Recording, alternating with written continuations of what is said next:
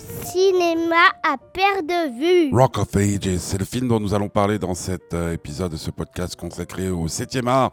Euh, Rock of Ages, pour ceux qui sont initiés en la matière, c'est une comédie musicale qui a été portée au cinéma sur grand écran avec euh, des acteurs comme par exemple Tom Cruise, Brian Cranston et bien d'autres. nous sommes plongés grâce à ce film dans l'univers du rock à l'époque où il battait son plein, si vous me passez une jeune fille qui s'appelle Sherry euh, va euh, débarquer euh, dans un club, un club de nuit où tous les grands groupes de rock sont passés à un moment ou un autre de leur carrière.